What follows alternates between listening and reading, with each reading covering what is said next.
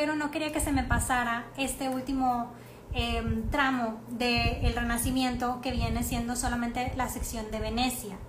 Ahora, en las sesiones pasadas hablamos del Renacimiento. El Renacimiento tuvo mucho auge y mucha importancia en la historia del arte y también en la historia evolutiva y de este, tecnologías y todo. Realmente el Renacimiento fue desarrollo y evolución en todos los aspectos, incluyéndola en el arte.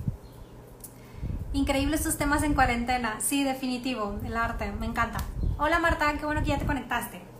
Y pues bueno, solo les recuerdo que ahorita ya regresamos. Las sesiones pasadas había investigado un poquito más de Miguel Ángel y Leonardo, pero les recuerdo que estamos siguiendo este libro de Short Story of Art de Susie Hodge y prácticamente estamos siguiendo toda la cronología. Ahorita vamos en 1430 a 1550, pero empezamos desde antes de nuestra era, desde el inicio de los tiempos en cuestión artística. Y pues bueno, nada más para recordarles, ya le dimos el Early Renaissance, el comienzo del el Renacimiento, Renacimiento del Norte, Renacimiento ya bien establecido, High Renaissance, que es donde se encuentran Leonardo da Vinci y Miguel Ángel, y ahorita vamos a cerrar Renacimiento con Renacimiento de Venecia. El próximo domingo, o este domingo ya, este, porque ya es lunes, vamos a empezar a ver el manerismo y para que los que preguntaran por el barroco, es manerismo y luego la era de oro de eh, Dutch y después ya sigue el barroco. Para los que estaban preguntando del barroco, ya mero, ya mero llegamos ahí.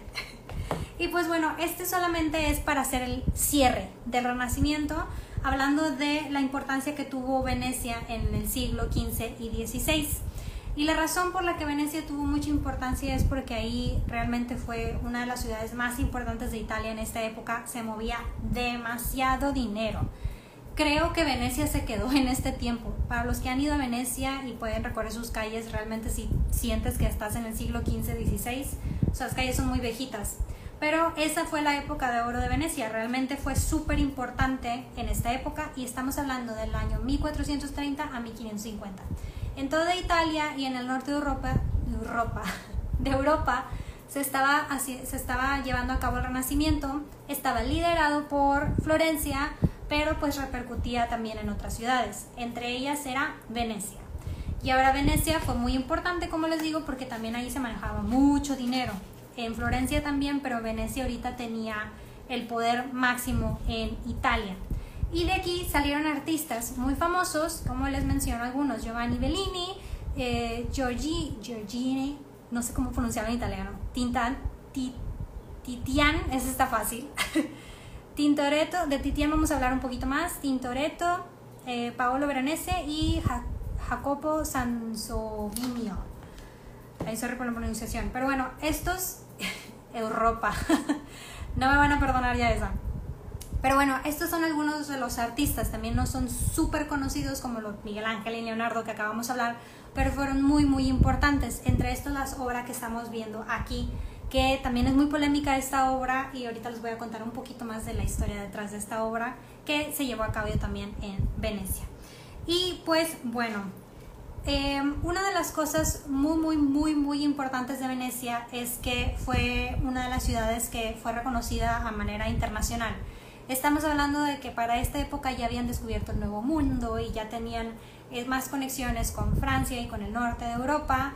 Y pues Venecia empieza a ser muy muy estratégico porque ellos eran muy comerciantes, empiezan a tener mucho dinero, empiezan a ser personas de negocio y hay también artistas en esta época que empiezan a ser reconocidos a nivel internacional, lo cual no era común porque un artista pues se quedaba en su ciudad, era reconocido ahí, a lo mejor si se movía a otra ciudad también, pero no era reconocidos internacionalmente y en Venecia empiezan a haber artistas que ya son reconocidos internacionalmente y empiezan todo este movimiento.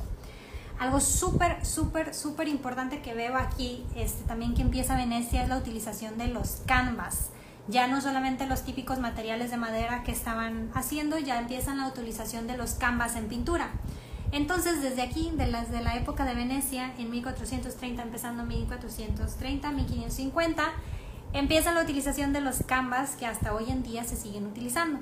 Claro que los canvas de esa época no estaban tan perfectos como los que tenemos ahorita, pero pues ya se empieza a utilizar este tipo de tela especial pues para poder pintar. Antes se pintaba en otros materiales, en madera, este, los frescos, en las pinturas y todo, pero ahora ya empiezan a utilizar materiales específicos para pintura. Y pues la combinación de utilizar el canvas con la pintura de óleo pues ya les da a los artistas muchísimo más libertad de poder hacer algo más realista, como lo vamos a ver ahorita. Creo que me agarré hablando bien rápido, ya ahorita ya después sentí así que me dio sed. Pero bueno, pues entre eso les quiero comentar que también en Venecia se nota un poquito más la diferencia de los cuadros que habíamos visto. Espectaculares las obras de Miguel Ángel en la Capilla Sixtina, espectaculares las obras de Leonardo, pero aquí les voy a empezar, vamos a empezar con esta obra, a ver, me la pongo en chiquito a ver si se ve mejor, sí, sí se ve mejor. Con esta obra que se llama La Tempestad, es de Giorgio, Giorgio, ¿cómo se pronunciará en italiano? Giorgione, Giorgione o algo así. Pero bueno, por si lo quieren buscar, Giorgione. Ay Dios con mi pronunciación. Pero bueno, esta obra en específico eh, y lo que está haciendo Venecia es ya muchísimo más avance a pintura realista. O sea, realmente ya tienen planos, ya tienen profundidad, ya saben las dimensiones de los cuerpos, ya, o sea, vean que este se ve más cerquita que la señora que está un poquito más atrás con el bebé, le ve más pequeño, las proporciones, ya no se ve una distorsión en el cuerpo como lo veíamos en los cuadros pasados, que esto sí, Venecia estaba un poquito más avanzado que los cuadros eh, florentinos, que los cuadros florentinos estaban preciosos, pero si se ponen a analizar las proporciones humanas y las estructuras y profundidades, no estaban tan avanzados como los que estamos viendo, eh, viendo ahorita en Venecia. Y eso fue una de las cosas que se remarcó mucho en Venecia. Y pues Venecia era como Florencia era como la capital de los artistas inventores, pero Venecia se movía muchísimo dinero y eran los futuristas. Entonces eh, sí empezaban a experimentar más cosas y de esos mismos experimentos pudieron lograr ya tener profundidad y realmente, a ver si lo voy a poner en grande, realmente si vemos aquí es una pintura ya bastante compleja, con buenas proporciones y ya no se ve distorsionado o desproporcionado o que algo no haga sentido. O sea, realmente ya empiezan a ser muy, muy realistas estas pinturas. Y pues bueno, esta pintura mide 82 por 73 centímetros, está bastante grandecita y se encuentra en la galería en Venecia. En Venecia hay un montón, este, yo tengo técnica florentina. ¿Cómo que técnica florentina? Ahí Jorge. Y bueno, en Venecia hay un montón de historias, si tienen oportunidad de ir, hay muchísimos, muchísimos. Yo cuando fui no, no pude eh, asistir a tantos museos ni nada. La ciudad en sí es un museo enorme, está preciosa. Yo creo que se quedó en esta época de gloria y quisieron preservarla por el resto del, del tiempo. Pero bueno, entonces Venecia realmente tiene el mismo cambio de renacimiento, pero eh, tú tienes la técnica florentina para pintar, ya con ángulos medio desproporcionados que en Florencia la verdad es que con todas las investigaciones que hicieron de anatomía y todo, realmente sí, sí era mucho mejor a lo anterior, pero Venecia sí empieza a ser todavía un paso más, un paso más realista, que realmente Venecia se basa en todas las investigaciones que tiene Florencia, pero sí lo lleva un paso más y es donde se mueve el dinero y es donde empiezan a, tener estos artistas bastante dinero y presupuesto pues para poder experimentar y comprarse los mejores materiales para poder hacer estos diseños. Entonces, bueno, aquí vemos un ejemplo de esto, de que ya tiene más profundidad. Y bueno, pues esto fue conocido, realmente artistas fueron conocidos aquí tanto en Francia, en España y en, en todo Italia. Realmente estos artistas todos fueron este, eh, reconocidos en otros países y pues Venecia fue el que empezó con eso. Ya posterior a Venecia, lo que vamos a ver ahora, pues ya es partiendo de lo que dejó Venecia. Realmente Venecia sí estaba un poquitito más arriba que lo del renacimiento que teníamos en Florencia o en el norte de Europa. Que el norte de Europa, desde eso es mi punto de vista, estaba un poco más abajo que Florencia, luego Florencia luego Venecia, en cuestión de técnicas y de realismo de pintura en específico. Y bueno, entonces vamos a hablar de una obra en específico que me gustaría hablar, que se llama Venus de Urbino, esta obra en específico. que se desarrolló en 1538, ya iba de salida el, el periodo renacentista, y este fue eh, pintada por, em, eh, se me fue, Titian, no quiero pronunciarlo mal, por Titian, Titian fue uno de los que fue reconocido a nivel este, internacional en diferentes países. Y bueno, realmente esta obra fue inspirada de otra obra, déjenme por aquí la tengo, que la pintaron antes. Ay, ¿dónde está? Acá está. ¿Que no la guardé? Aquí está. Ahí está, esta Dresden de Venus que fue pintada en 1510 al 11, pero este fue por el que no puedo pronunciar, miren ahí está, Giorgione, Giorgione, con el acento italiano. Y de esta obra se basó Titian para poder pintar la suya. Pero hay un conflicto ahí en el mundo artístico, porque luego se basaron en la obra de Titian para Manet hizo otra inspirándose. Y desde aquí, para los que son fotógrafos, son la manera de inspirarse, no copiarse de otras obras de arte. En total, que Giorgione empieza a pintar esto y Titian colabora de cierta manera con esta pintura, pero luego él hace esta pintura, que es de la que vamos a hablar ahorita, que es Venus de Urbino. Y hay otra pintura de Manet que se los voy a enseñar, pero ya cuando lleguemos a la época de Manet hablamos de esa pintura, pero es nada más para que sepan. Y bueno, aquí estamos viendo a Venus y la representación de Venus ya no tan mística, no tan mitológica, ya realmente eh, postrada como si fuera este, cualquier mujer, esperando el ropaje para poder cambiarse. En la parte de atrás vemos a las personas que le ayudan, con su ropa, un perro, ella este, acostada en una cama con sus flores. Ahora, lo que me gustaría que le pusieran atención aquí es lo realista que está esta pintura. Si se acuerdan de las pasadas, las pasadas realmente tenían dos planos y todavía estaban como medios raras las proporciones, pero si tú ves esta pintura realmente estás viendo a la muchacha, ves que la pared está la pared detrás de la muchacha está un poco más cerca y luego están más lejos las muchachas y luego tienes una ventana y ves árboles más lejos y lo más lejos ves el cielo ves este la macetita ahí ves el perro o sea realmente lo la profundidad que le da ya a esta pintura ya es asombrosa ya realmente es muy muy muy realista con proporciones adecuadas hola hola los que van saludando y los que van entrando al, al live y pues bueno, realmente esta para mí, de esta obra de arte, claro que ya fue al final del Renacimiento, 1538, ya ahí se, supone que se termina el periodo 1550. Pero vemos esta obra de arte y la comparamos con lo de los renacimientos florentinos y sí se ve una, un ligero, una ligera mejora, sobre todo en los ángulos y en las proporciones realistas de las personas y de las cosas. Y pues bueno, esta realmente fue, fue muy famosa por todo lo que les estoy diciendo aquí y también porque es la primera vez que muestran a Venus no tanto como una posición mitológica, simplemente como una mujer postrada en la cama. Ahora hablando de los detalles de, de la obra de arte, hablan que eh, ella al estar postrada en la cama, eh, vaya, la posición es más como algo muy sutil, algo muy noble, representa amor, representa fertilidad, que vaya, es, Venus. Y en las manos le ponen unas flores, que también es como un símbolo de amor y fertilidad.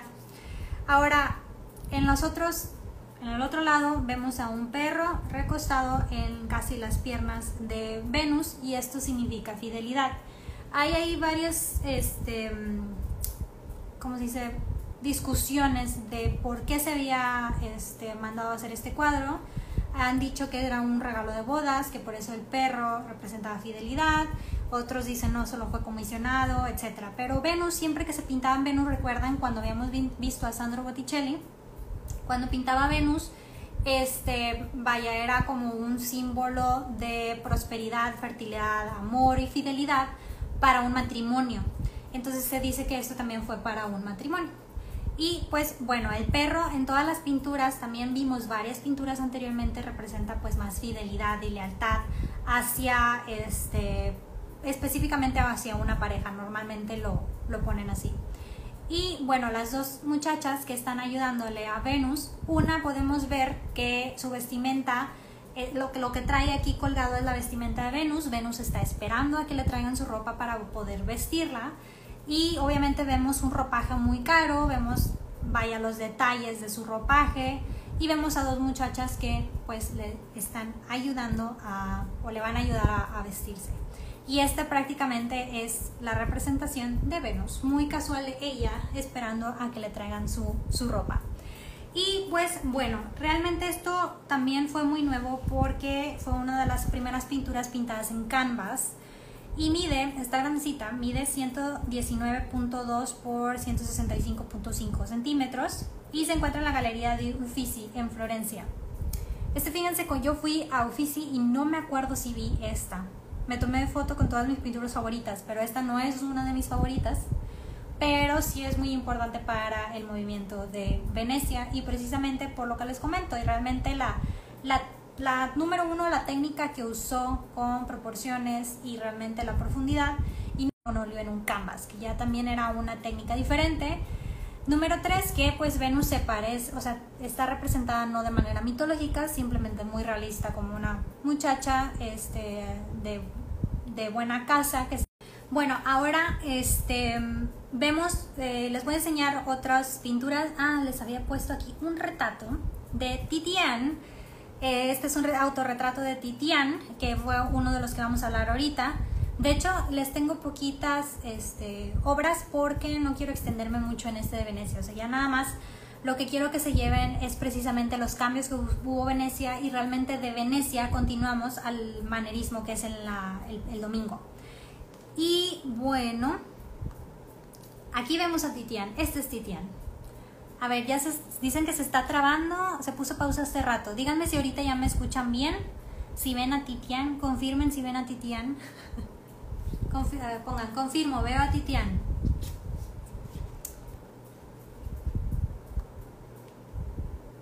Me voy a esperar tantito porque luego yo empiezo a hablar y nadie me para. Y luego los comentarios, no sé si han visto que los comentarios llegan como que yo estoy hablando y luego a ustedes les llega el audio después y luego los comentarios este, a mí me llegan después también, entonces un desfase total. Gracias Jorge, gracias Marta. Ya confirman que ven a Titian. Bueno, este era Titian. Eh, no fue el único realmente que este, sobresale en esta época de Venecia. Fueron más de los que les comenté, pero quise solamente hablar de Titian para no extenderme mucho. Y quería hablar solamente de la obra de Venus, también para no extenderme mucho. Pero bueno, este es Titian.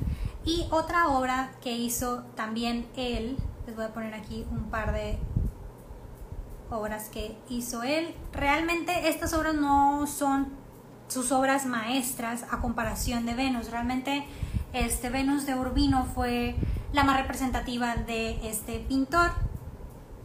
Y pues bueno, como les comentaba, Venus de Urbino después fue inspiración completa para otros artistas, como fue Manet. Confirmen si han hablado, si han escuchado hablar de Manet. Ojo, Manet, no Monet, porque hay Monet y Manet. Monet, me encanta Monet. Manet me gusta también.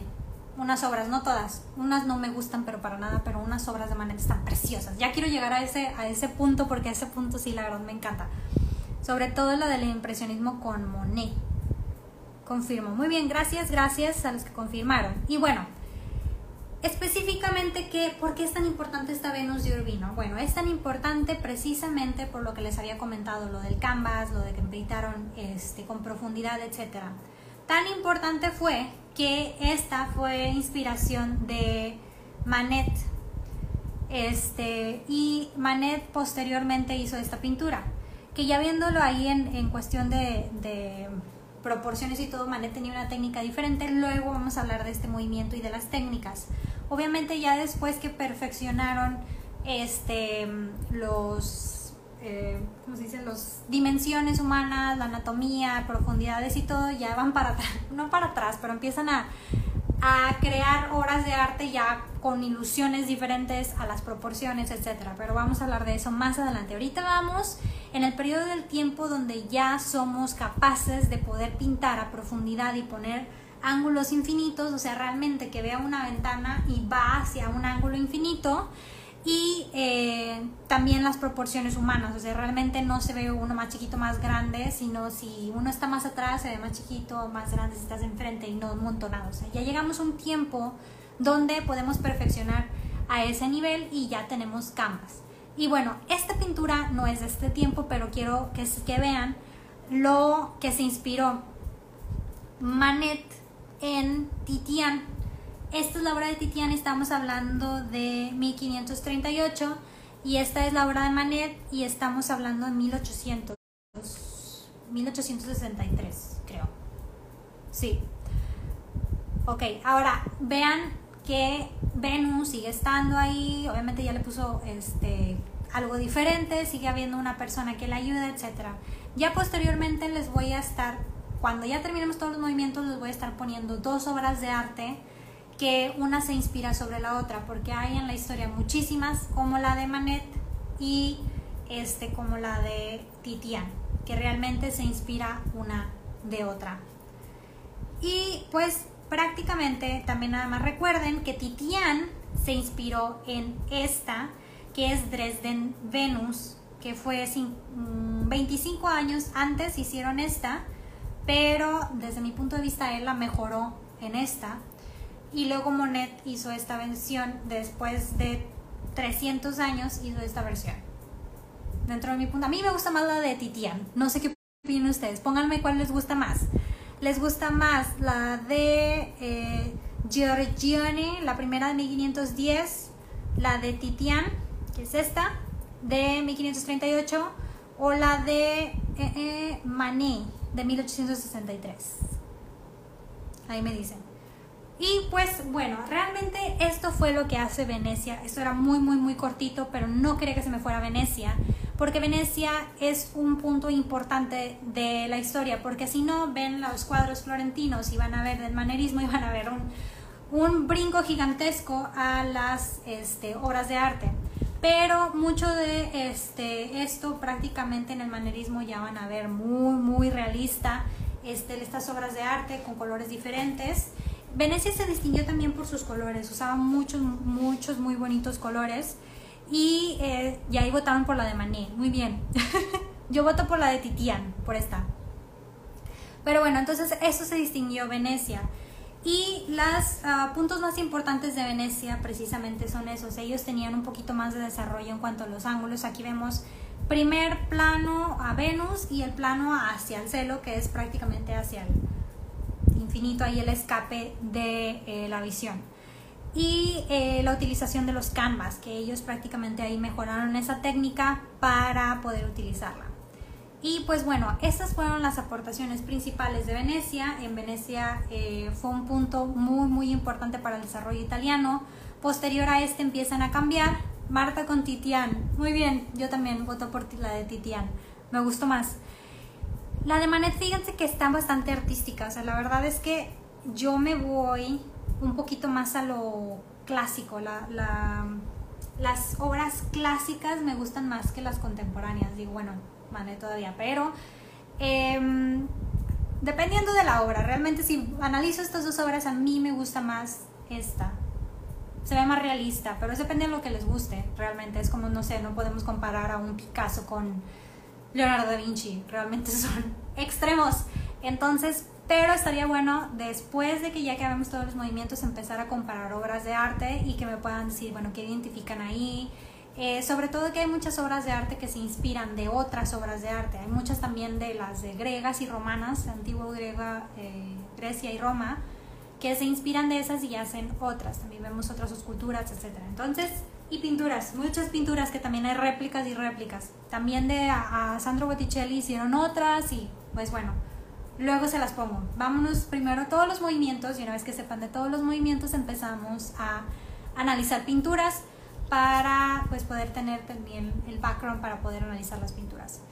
Pero bueno, por fin hago uno cortito, un live cortito, siempre me aviento la hora. Pero bueno, esto era lo que les quería comentar de Venecia. No quería saltarme al manerismo sin eh, tocar Venecia. Y pues bueno, lo que quiero que se lleven es precisamente el cambio que hizo, lo importante que fue también en el Renacimiento Y en cuestión de historia, hay muchísima historia de Venecia también por si la quieren buscar un poquito más. Eh, Venecia en cuestión de renacimiento, realmente ahí fue un mundo completamente distinto a todo lo que hemos visto hasta ahorita. Pero bueno, pues eso es todo de mi parte. Realmente quería solamente que vieran esta obra de arte en específico y que vieran lo diferente de las proporciones, profundidad y el material que usaron en Venecia comparado con lo que habíamos visto en Florencia. Y pues Italia, ese sí, Italia se lleva la corona del Renacimiento, aunque países de europeos del norte también lo hicieron, realmente Italia es el que va de líder en cuestión artístico ahorita. Más adelante vamos a ver cómo empiezan a cambiar los países y cómo cada país empieza a generar un movimiento diferente, etc. Pero ahorita la corona de este, la obra de todos los artistas más sobresalientes la tiene Italia. Anteriormente habíamos visto que era Grecia y Roma, que también Italia ahí estaba. Pero ahorita 100% Italia y los demás países pues tienen lo suyo y todo, pero no estaban tan fuertes como Italia. Italia estábamos hablando que era muy muy fuerte en cuestión tanto de gobierno, la cuestión de la este del Vaticano que estaba agarrando poder, Florencia que manejaba el dinero del Vaticano y Venecia pues prácticamente que era una ciudad reconocida internacionalmente por sus importaciones, exportaciones, comercio y Italia ahorita está en su auge. Y muy bien, bueno, pues eso es todo de mi parte. No sé si tengan alguna duda, algún comentario que quieran hacer. Y pues bueno, recuerden que todos los domingos a las 10 de la mañana es de Historia del Arte. ayer no lo pude hacer porque llegó un huracán, entonces estaba yendo y viniendo la, la luz. De hecho, todavía aquí en, en la ciudad, en Reynosa, está súper inundado. La mitad de la ciudad, el río se está desbordando y hay un caos. Gracias a Dios aquí todo bien, pero sí estaba fallando mucho la luz y por eso lo moví para hoy. Pero el próximo domingo vamos a ver manerismo, que también es súper importante y hay varias obras ahí que me gustan mucho, de las cuales les voy a hablar.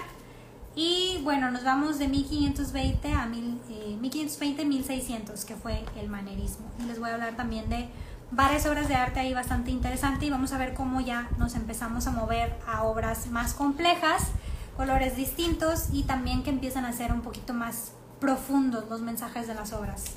Y pues bueno, pues muchas gracias por estar aquí en este live. Espero que les haya gustado. Este era chiquito, pero sí quería que se llevaran un poquito de, de la esencia de Venecia y ya nos movemos el próximo domingo al manerismo.